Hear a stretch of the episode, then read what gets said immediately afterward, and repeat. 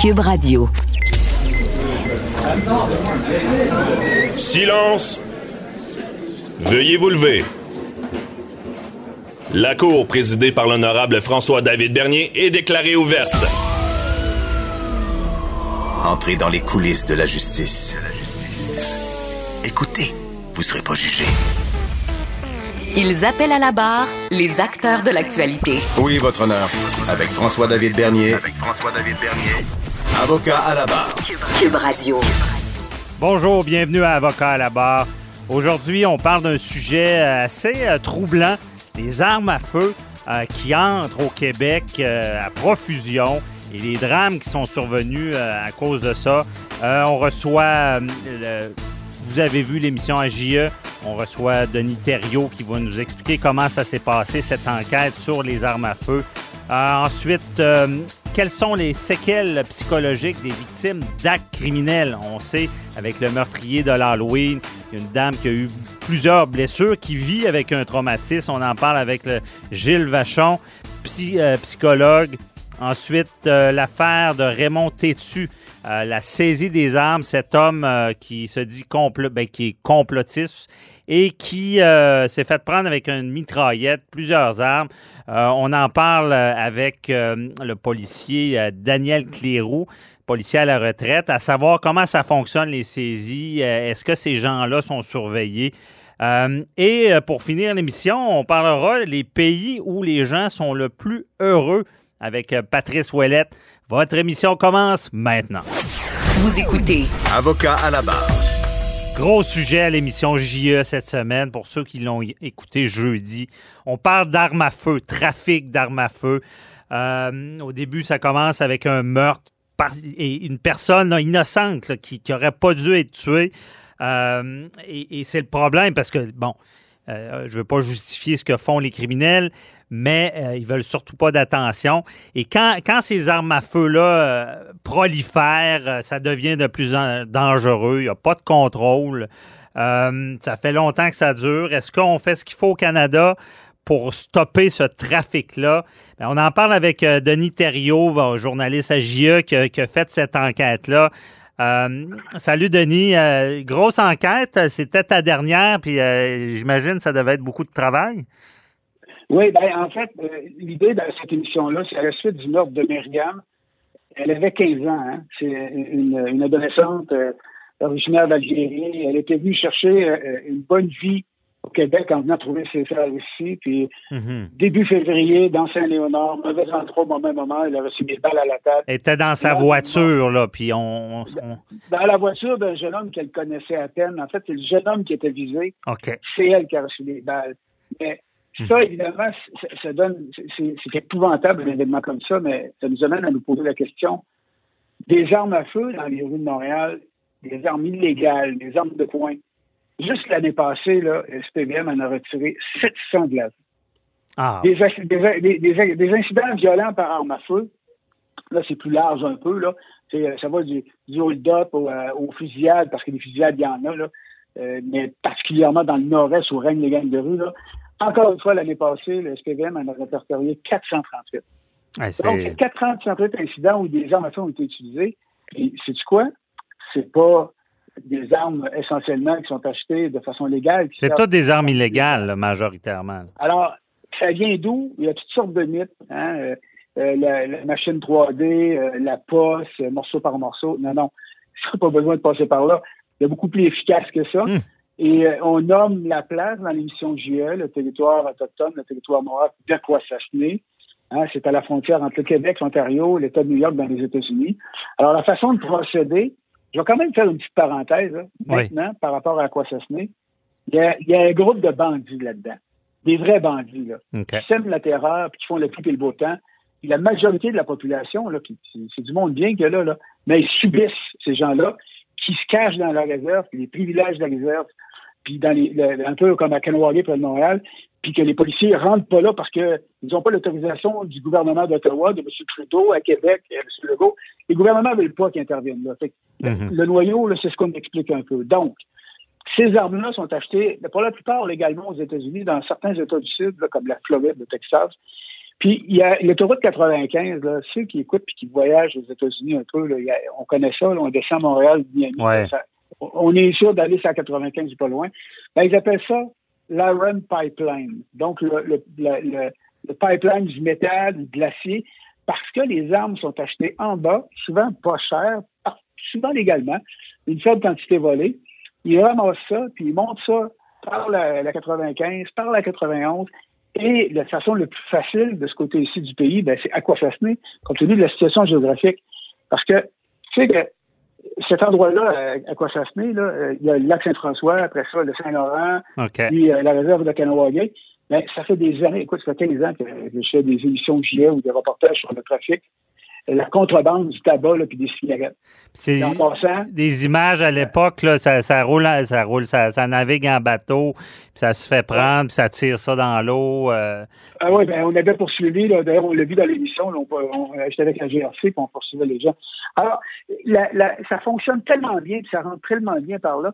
Les quantités, là, c'est phénoménal de cigarettes et de, de tabac. Là.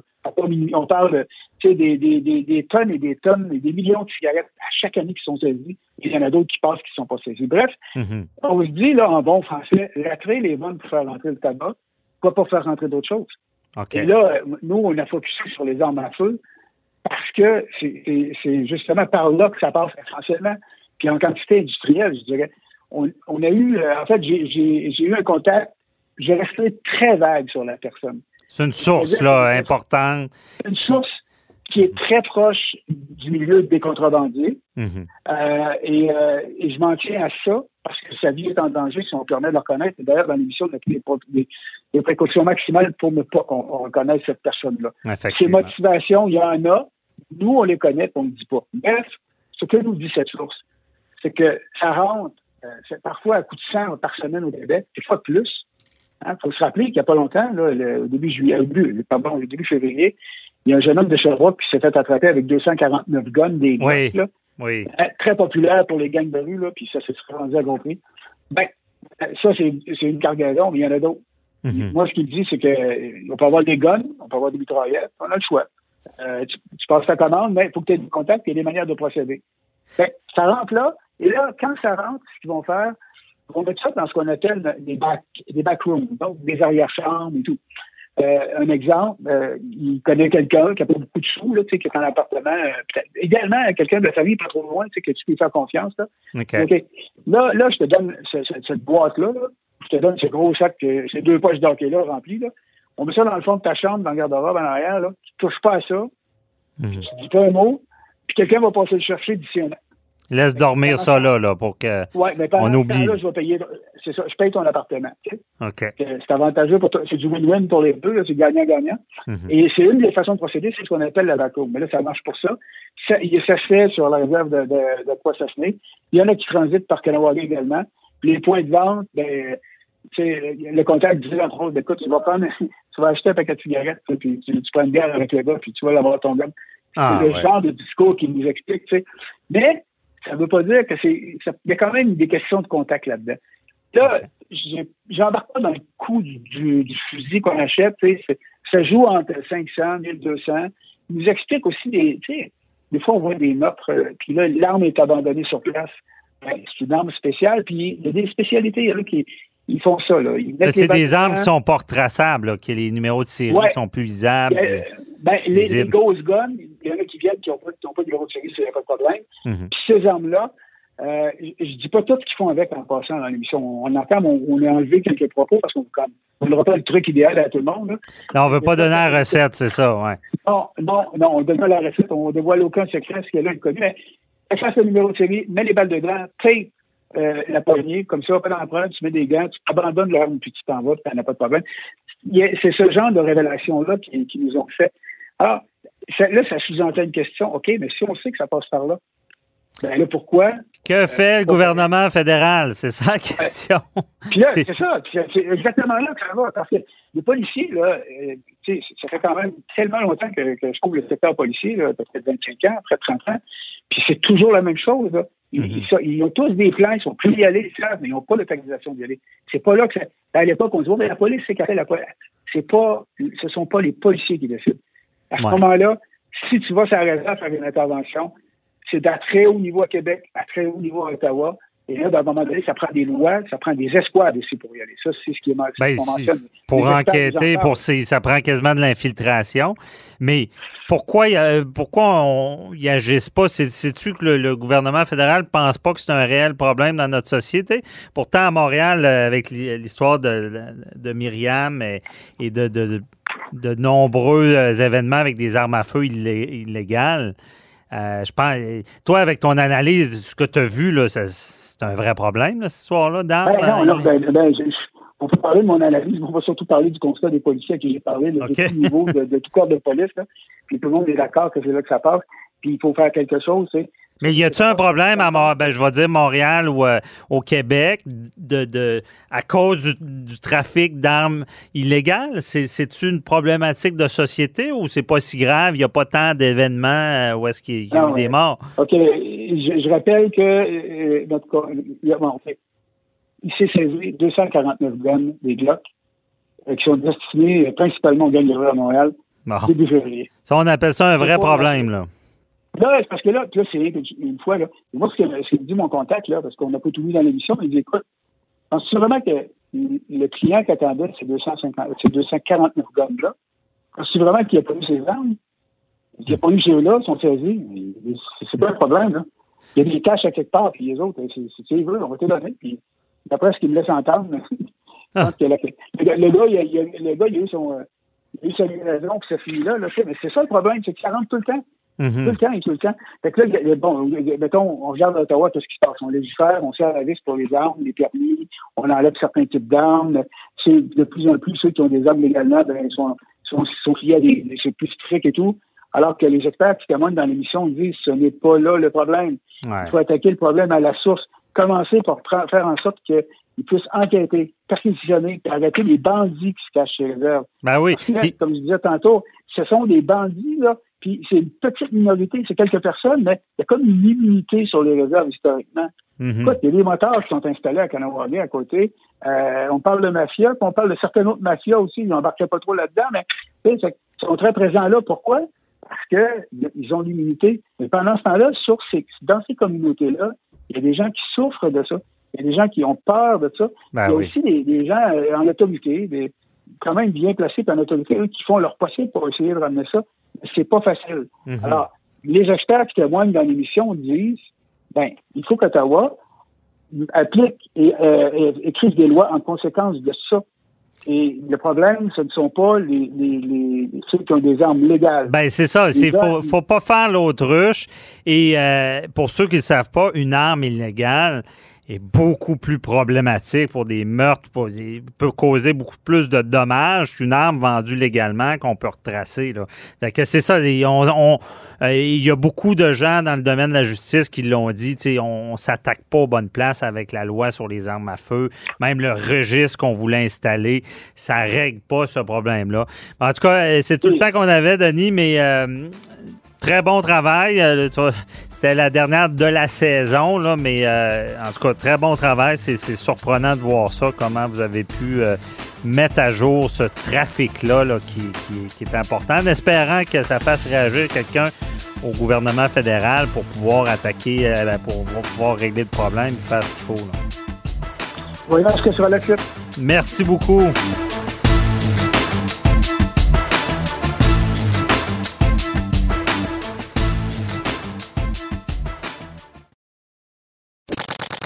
Avocat à la barre.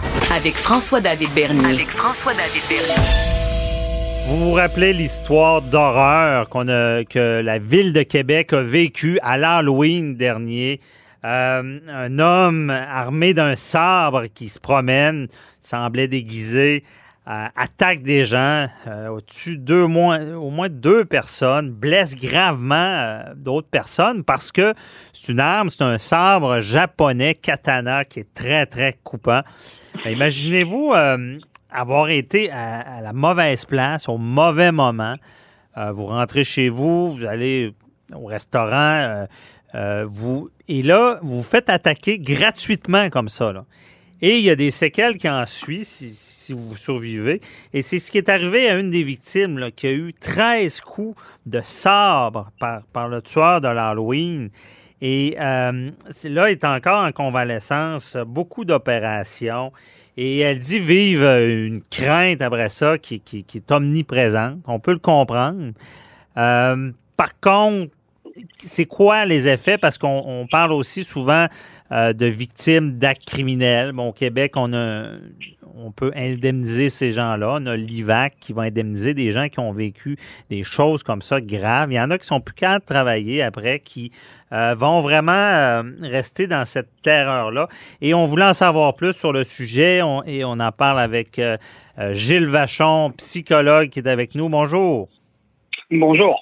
Donc, Monsieur Vachon, on parle de ce sujet-là. Qu'est-ce qui, euh, une fois qu'on a été attaqué comme ça, est-ce que c'est normal de garder une sorte de crainte? Comment ça se passe psychologiquement parlant?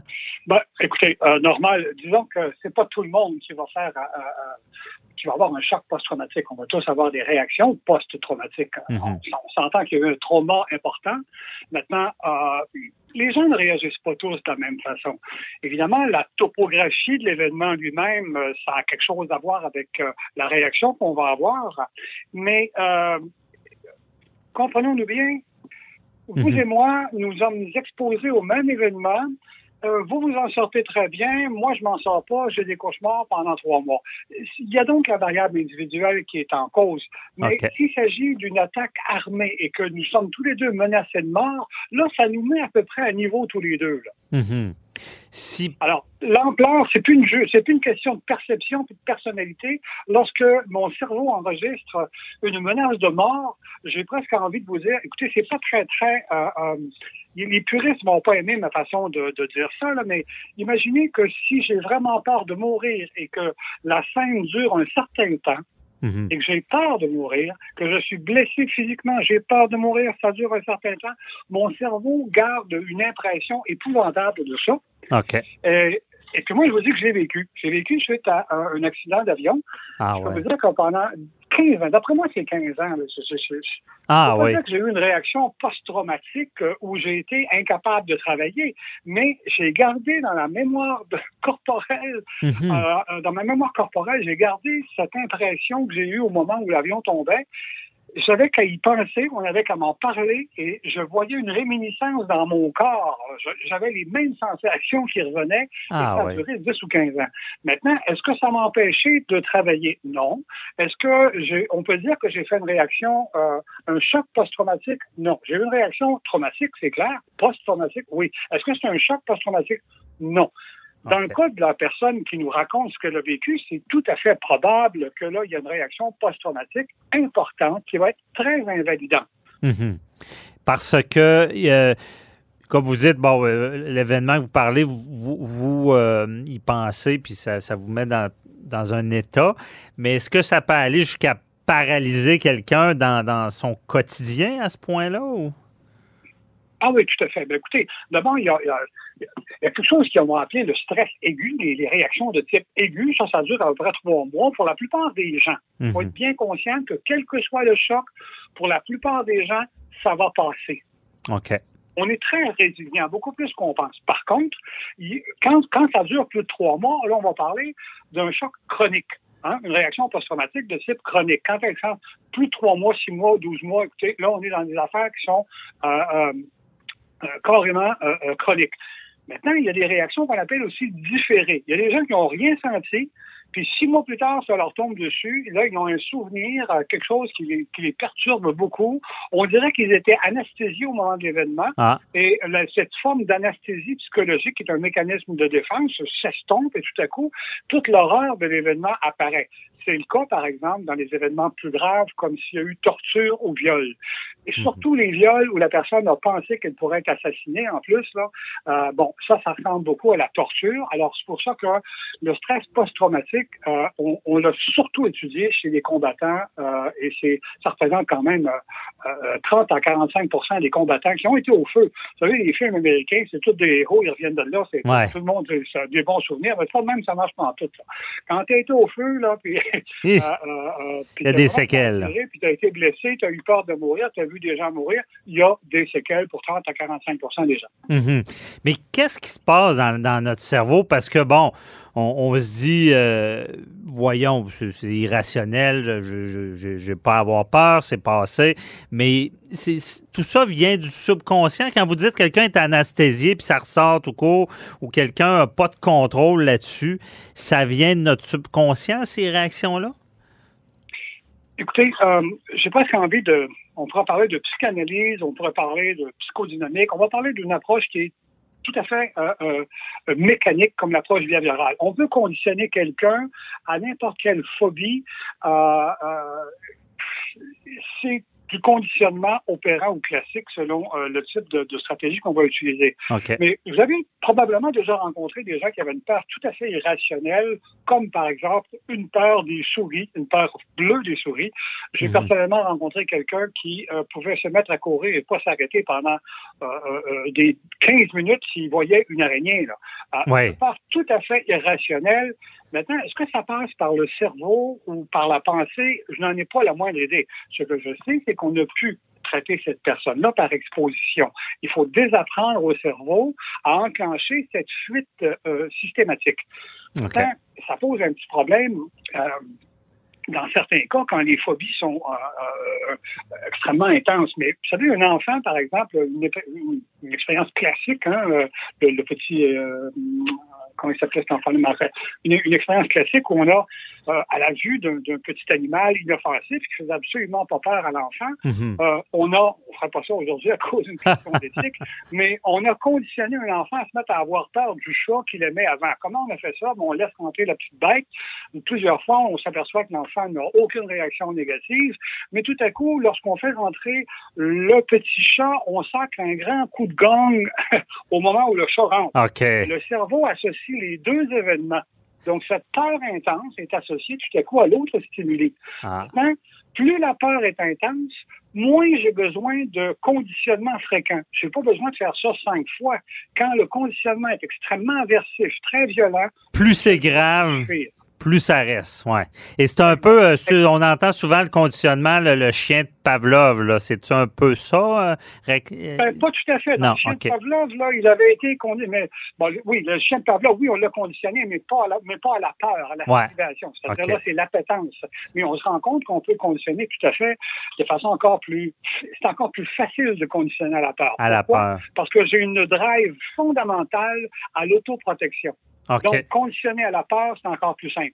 Je comprends.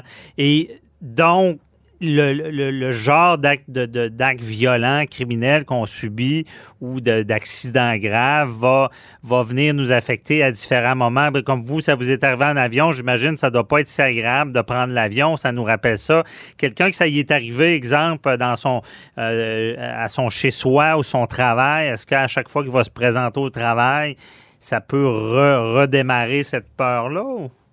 Ben, c'est pour ça qu'on, vous savez, dans le cas de mon histoire d'avion, moi j'ai pris l'avion le lendemain matin. Ah, ça, quand on tombe à cheval, il faut remonter. Vous avez fait ce principe-là? Alors, on, s'entend que euh, euh, l'évitement là, il y a quelque chose de paradoxal. C'est-à-dire que j'ai peur d'un lieu quelconque où il m'est arrivé quelque chose et je vais donc l'éviter. Et le fait que je, que je l'évite, je me sens soulagé. Mhm. On appelle ça un conditionnement de deux niveaux. D'abord, j'ai été conditionné sur un mode opérant, un choc comme le coup de gang. Mon cerveau enregistre euh, une part importante liée à cette ruelle-là. Ensuite, lorsque je me retrouve dans une ruelle, il y a un phénomène de généralisation qui fait que tout ce qui ressemble à cette ruelle-là provoque la même réaction chez moi. Mais il arrive un deuxième type de conditionnement. Je suis très anxieux quand je vois une ruelle de ce type-là et je m'en vais. Et voilà qu'en m'en allant, je me sens soulagé. Je suis donc renforcé à fuir. Mm-hmm. Donc, c'est un, mauvais, c'est une mauvaise réaction pour arriver à une guérison, l'évitement. Ben, quand on va traiter les phobies, on va pas, euh, vous savez, on, pourrait demander, par exemple, à la personne qui euh, vit une phobie euh, ou il faut imaginer hein, qu'il y a un événement qui ne se reproduira plus. Euh, donc, il y a une réminiscence. On pourrait lui demander de ne pas penser à ça. Bon, si elle pense pas à ça, ça va bien aller. On pourrait lui donner des trucs pour ne pas y penser. Mhm. L'ennui, c'est qu'elle va finir par y penser. Il faut peut-être mieux conditionner la personne à ne plus réagir comme elle réagit face à une ruelle, à ne plus réagir comme elle réagit lorsqu'elle entend parler de l'événement, à ne plus réagir comme elle réagit quand elle voit ses blessures, par exemple. Mhm. Donc, oui, on peut l'entraîner à ça. On peut la déprogrammer. Je comprends. Très intéressant. Euh, et euh, effectivement, c'est quelque chose, bon, pour le dire à nos auditeurs, s'il y a des gens qui vivent ça, il y a, des, solutions, je vous le dis, il y a des thérapies aussi euh, pour apprendre à ne plus avoir peur. Merci beaucoup, Gilles Vachon, psychologue, de nous avoir éclairé dans ce dossier-là. Et je vous le dis, les psychologues sont très bons là-dedans. Bon, parfait. Ben, le message est passé. Merci, bonne journée. Bye bye. Au plaisir. Au revoir.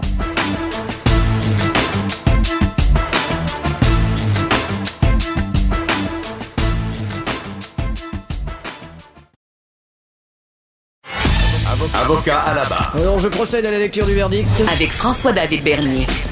Les meilleures plaidoiries que vous entendrez. Cube Radio. Une histoire euh, assez troublante cette semaine. Euh, un présumé complotiste qui est arrêté, qui est arrêté. Euh, complotiste, je vais dire, armé. il s'est fait prendre avec une commande de produits de beauté. Il y a un agent douanier qui a suspecté quelque chose. On a trouvé des, des silencieux d'armes à feu. Euh, et euh, après ça, on a fait une perquisition chez lui. On a trouvé des mitraillettes dans une machine à Pepsi. Euh, et c'est assez troublant parce qu'ensuite, on se rend compte que sur les, réseaux sociaux, il menace de mort notre premier ministre Justin Trudeau, sa famille. Bon, il était arrêté, évidemment. il y avait de la drogue d'impliquer là-dedans pas un beau dossier, mais euh, et cet homme-là est, complotiste. Est-ce que c'est un danger? Euh, comment ça fonctionne? On en parle avec euh, Daniel Cléroux, notre analyste en affaires policières, policier à la retraite. Salut Daniel. Bonjour, M. Bernier. Donc, tout qu'un dossier, un, complotiste, il y a des complotistes qui font, qui menacent et qui, qui, qui paranoïent, mais il y en a d'autres qui semblent assez équipés dangereusement pour euh, causer des dégâts. Effectivement. Puis si on parle du dernier qui a été arrêté, Raymond Têtu, on dirait qu'il porte bien son nom, là, finalement, Têtu. Écoute, euh, complotiste armé, possession d'armes, d'explosifs, un gros arsenal à la maison, euh, possession de stupéfiants. Écoute, François, on parle vraiment de certains cas. Le problème avec les complotistes, c'est que moi, j'ai une amie que, que dans sa famille, il y a quelqu'un qui est complotiste, puis il reçoit plein, plein, plein de documentation de, de complotistes. Le problème, là, c'est qu'ils sont ils sont fâchés contre à peu près tout dans le monde. Mhm. euh, ils se créent des scénarios, toutes sortes de choses, mais il y a les extrémistes qui font partie de ce groupe-là déjà d'être complotiste, c'est un peu extrémiste, c'est très marginal dans la société. Et là, on a des gens qui s'associent avec eux et qui ont, eux autres, là, ils ont la vocation de changer le monde. Mhm. Et puis un gars comme Raymond Tétu, écoute, il s'était fait venir des armes à feu, il s'était fait venir un silencieux. Euh, évidemment, il avait passé par un stratagème autre pour faire venir ces choses de la Chine en faisant passer ça pour des produits de beauté. Et là, faut pas croire que tout ce qu'on fait venir de la Chine, c'est pas enquêté aux douanes. Là. On a la preuve. Euh, une boîte qui arrive de la Chine supposée avec des produits de beauté. La GRC a un doute en quête. Moi, je soupçonne que peut-être qu'il y avait peut-être une fuite en quelque part. Là.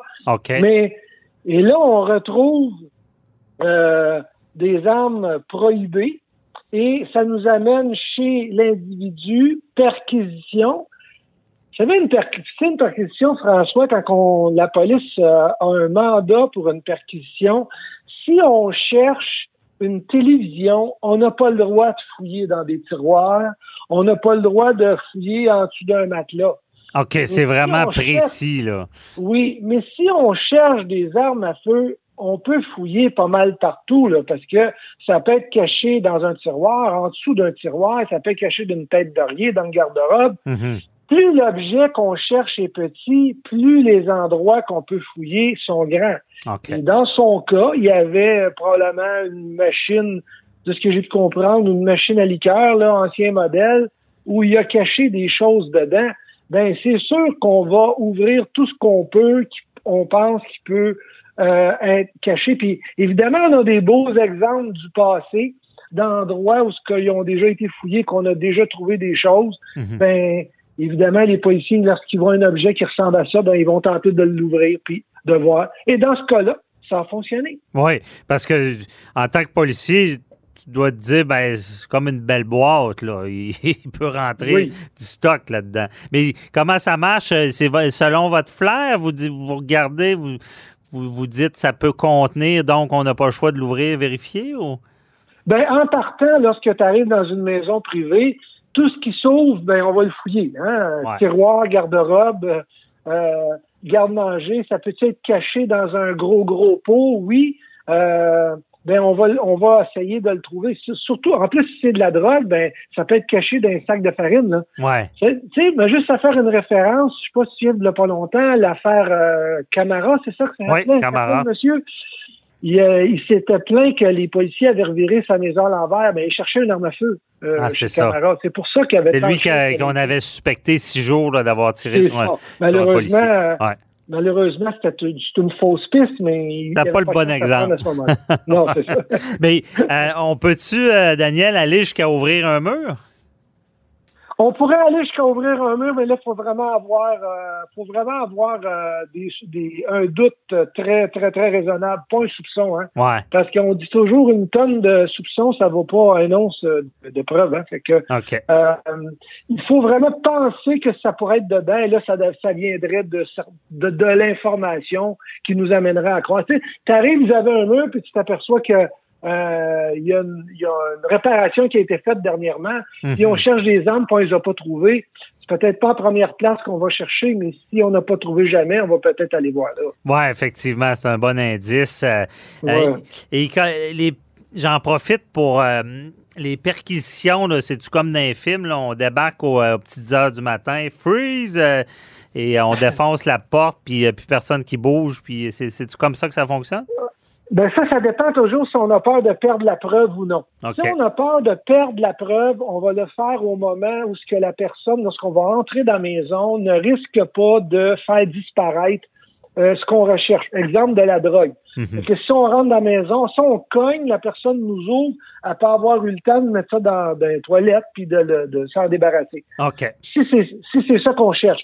Par contre, si on cherche des documents, euh, on cherche euh, une arme à feu, ben, non, mais feu, oui, on va y aller en, on va y aller en surprise parce qu'on veut pas que la personne puisse s'en accaparer dans la maison quand on va rentrer. OK. Mais, à part ça, généralement, euh, la majorité des perquisitions, si on va chercher de la documentation, on va cogner puis on arrive. Mais s'il y a un danger ou un risque, soit de se faire agresser ou de perdre la preuve, oui, ça va se faire, euh, euh, ça va se faire on va... impromptu. Ouais. Parce que comme, comme, dans le dossier que, dont on parle, M. Tétu, lui, j'imagine, on découvre les, les, les, euh, les, silencieux et là, on doit l'arrêter. Puis pendant qu'il est arrêté, on, débarque chez lui. Là. Oui, c'est ça. Moi, je connais quelqu'un qui s'est fait saisir un silencieux il n'y a pas tellement longtemps. Il s'est fait venir un silencieux, je ne sais pas pour quelle raison. Là. il disait qu'il faisait du tir à l'acide, mais je sais pas pourquoi ça ben, fait. honnêtement, moi, le silencieux, je trouve ça épeurant. tu sais, je veux dire, tu, dis qu'est-ce qu'il veut faire avec ça? Il, veut tirer, mais il veut pas que les autres l'entendent. Ça, je trouve ben, ça particulier. Pour les personnes discrètes. mais effectivement, la, Sûreté du Québec est allée perquisitionner dans ce cas-là. Ils n'ont euh, pas défoncé la porte. Ils, ont, ils, ont, ils, sont rentrés. Par contre, euh, ils, sont, ils ont été prudents parce qu'ils savaient qu'il y avait des armes à feu à l'intérieur de la maison. Mhm. Et euh, très intéressant. Puis des complotistes, il y en a, il y en a, ils doivent en avoir qui sont un peu surveillés par les policiers.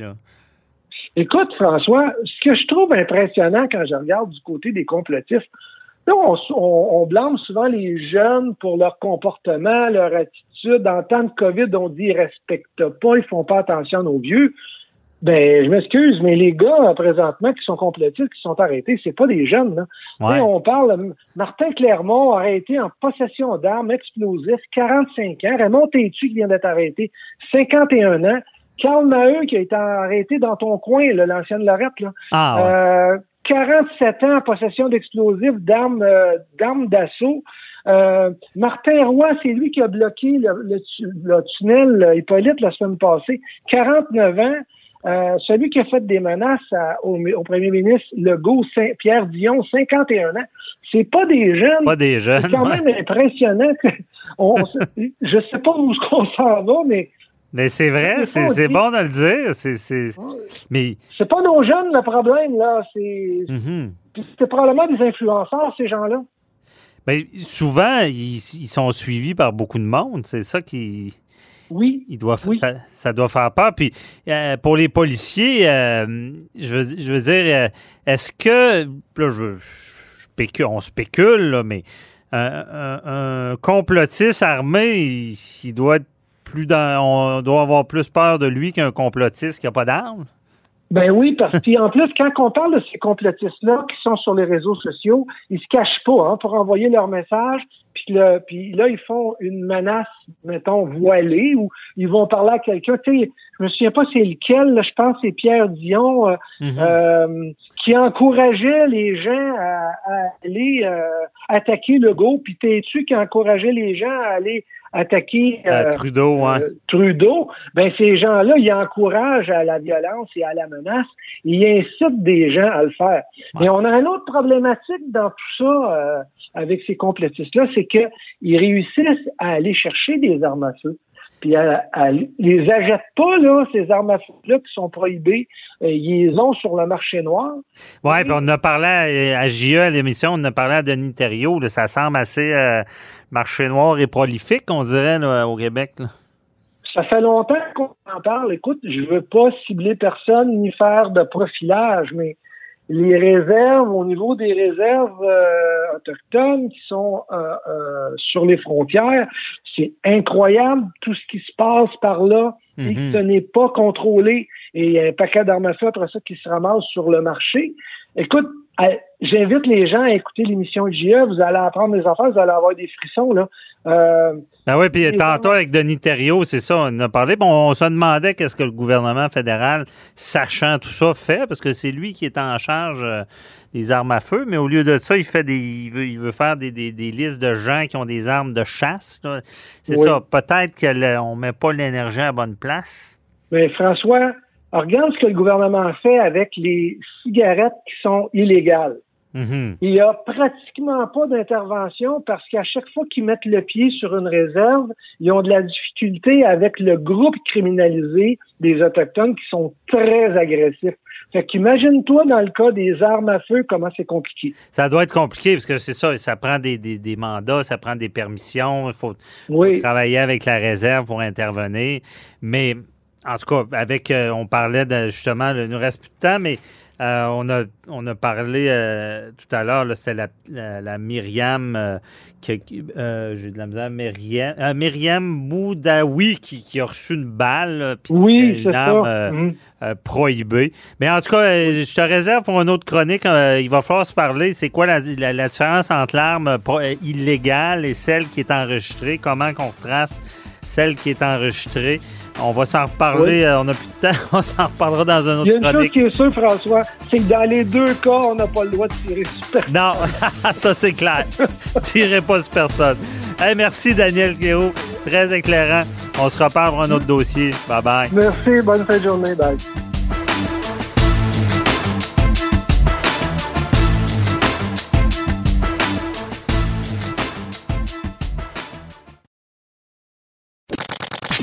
Avocat à la barre. Avec François-David Bernier. Avec François-David Bernier. On finit l'émission sur une note euh, plus joyeuse, on va le dire, euh, parce qu'on va parler du bonheur. Euh, bonheur dans une année particulière, 2021, une année qui a été difficile pour certaines personnes, on le sait. Hein. toutes nos habitudes ont été chamboulées. il y a eu beaucoup de problèmes avec la santé mentale de certaines personnes. On a vu même des drames familiales qui se sont passés cette année. mais il y a une notion qui est, qui est importante dans notre vie, le bonheur. Et euh, il y a une étude là, qui, euh, comme à chaque année, qui, euh, qui analyse tout ça, les, pays où est-ce que les gens sont les plus heureux, sur 140 pays. Et on va en faire l'analyse avec Patrice Ouellette, gestionnaire de haute performance, qui est avec nous de la méthode 48 heures. Salut Patrice. Bonjour, Maître Bernier. Écoutez, c'est une très belle, très belle introduction et ça fait du bien de, parler d'un sujet peut-être un peu plus, un peu plus positif. Oui, il n'y a rien de plus positif que le bonheur que la plupart des gens, êtres humains, humains bien constitués, vont rechercher dans leur vie. Et euh, là, tu as fait cette analyse-là ben, avec l'étude. Je te laisse aller. Là. comment ça fonctionne? Comment qu'on évalue le bonheur d'un pays? Puis c'est quoi le palmarès? C'est une étude, M. Bernier, qui est d'ailleurs, qui est commanditée. Donc, c'est une étude qui est très sérieuse en passant, qui est commanditée par l'Organisation des Nations Unies. Donc, c'est l'ONU qui est derrière ça. Ah. Et puis, il y a différentes universités qui participent parce qu'évidemment, c'est des statistiques, c'est scientifique comme approche. Et puis, il y a six grandes catégories. C'est vraiment intéressant de voir euh, chacune des catégories. Et aussi, comme vous l'avez bien dit, M. Bernier, en introduction, avec l'année 2020 qu'on vient de passer, euh, tout le monde était anxieux de voir quel impact la pandémie a eu sur le niveau de bonheur des différents pays. Mm-hmm. Et euh, si on regarde les six catégories, la première catégorie, c'est le support social. Quel genre de support social on a dans la communauté? Ah. Et si je regarde les pays, les trois premiers qui, qui se classent les plus hauts, il y a l'Islande, qui est, euh, qui est en première position, le Turkménistan, qui est ah, en deuxième, et la, Norvège, Danemark et Finlande. On voit que dans, vous allez voir dans toutes les catégories, Maître Bernier, pays scandinaves, les pays nordiques scandinaves sont toujours, toujours constants. On bien les choses. Mais ah, ah oui. pour savoir, support social, on entend quoi? Euh, des, des, des, des, programmes euh, de gouvernement ou des programmes, l'entraide. Donc, il y, a des, il, y a, un long questionnaire, euh, sans rentrer dans le détail du questionnaire, mais qui mesure la qualité du tissu social, du support social de la société en général. Et euh, on le sait, les pays scandinaves, c'est là où on paye le plus d'impôts. Ah, curieusement. Je pensais que c'était le Québec. non, non. N'inquiétez-vous pas. Allez, allez en Suède, au Danemark ou en Finlande, vous allez voir que des taux d'imposition de 60 euh, c'est tout à fait, euh, ça existe dans ces pays-là. 60 Oui, mais un, système d'éducation qui est euh, qui est vraiment, vraiment coté parmi les plus élevés au monde, système de santé qui fonctionne bien.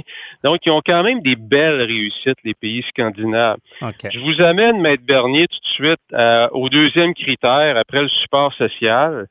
Et sans rentrer dans le détail de ce calcul-là, c'est une façon de calculer euh, le PIB.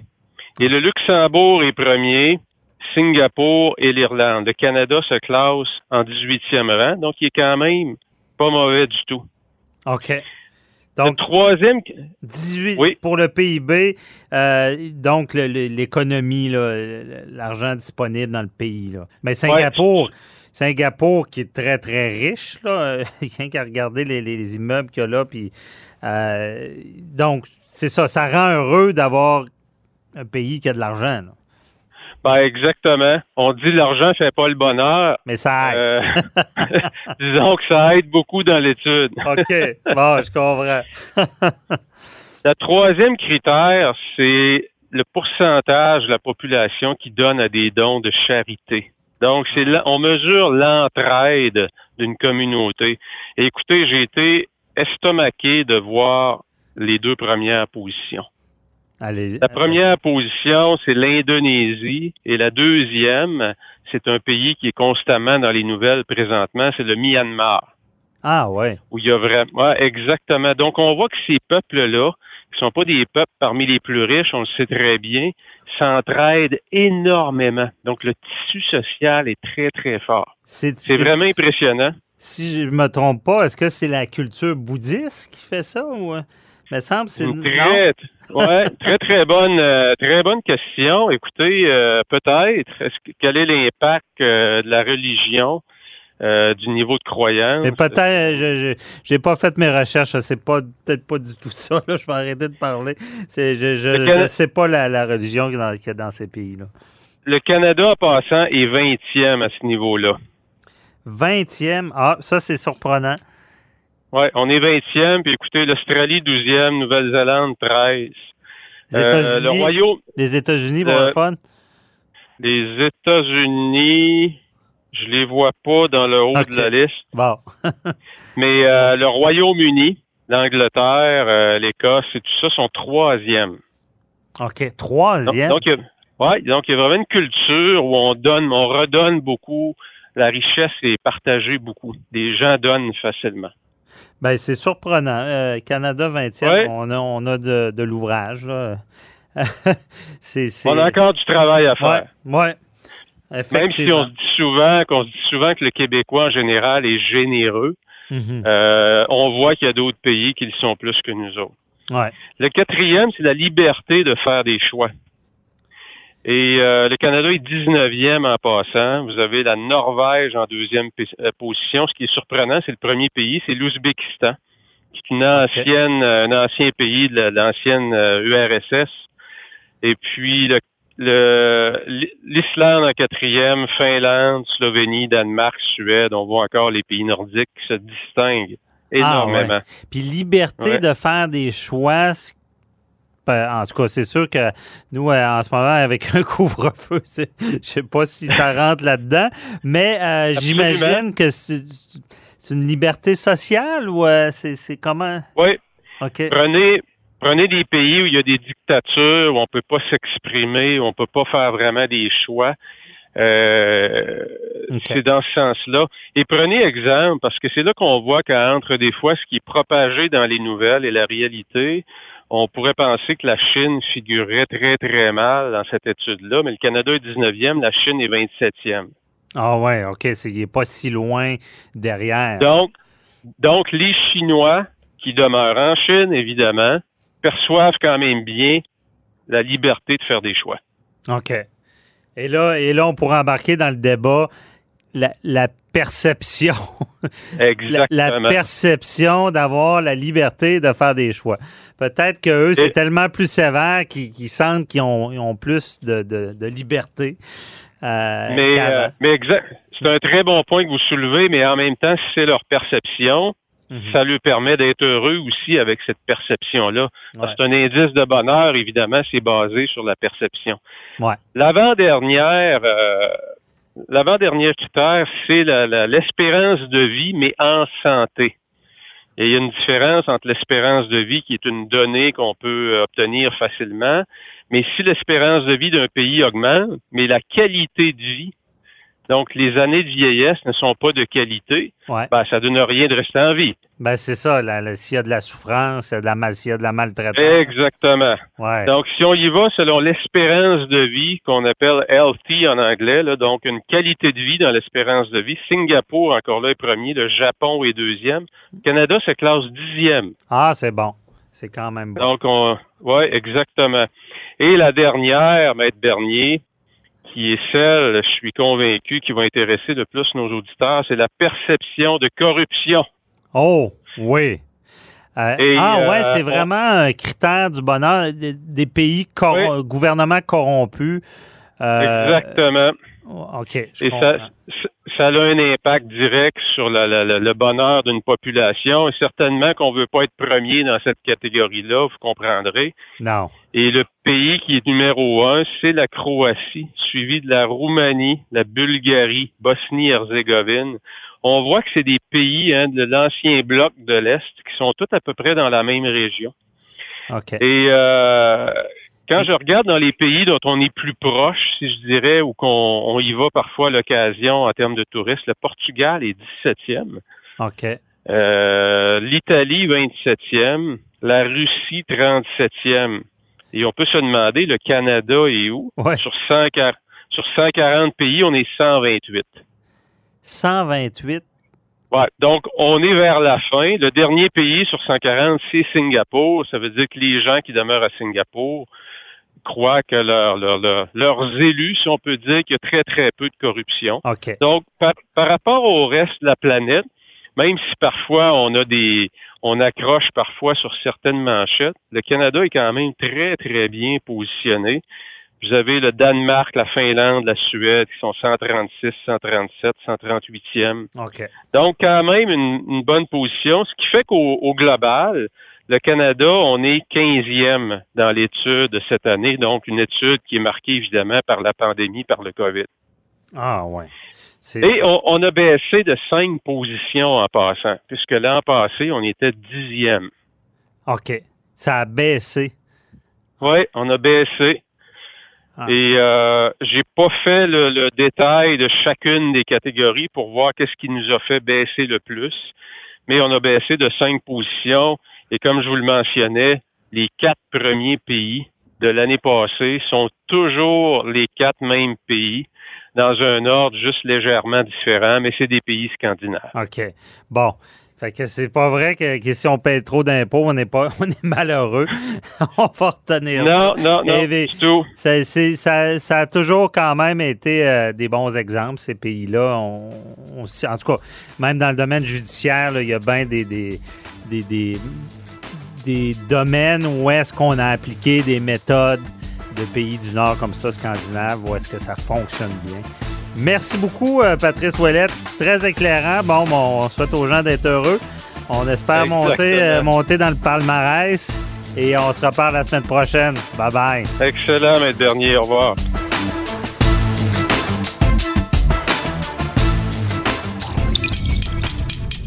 Cube Radio.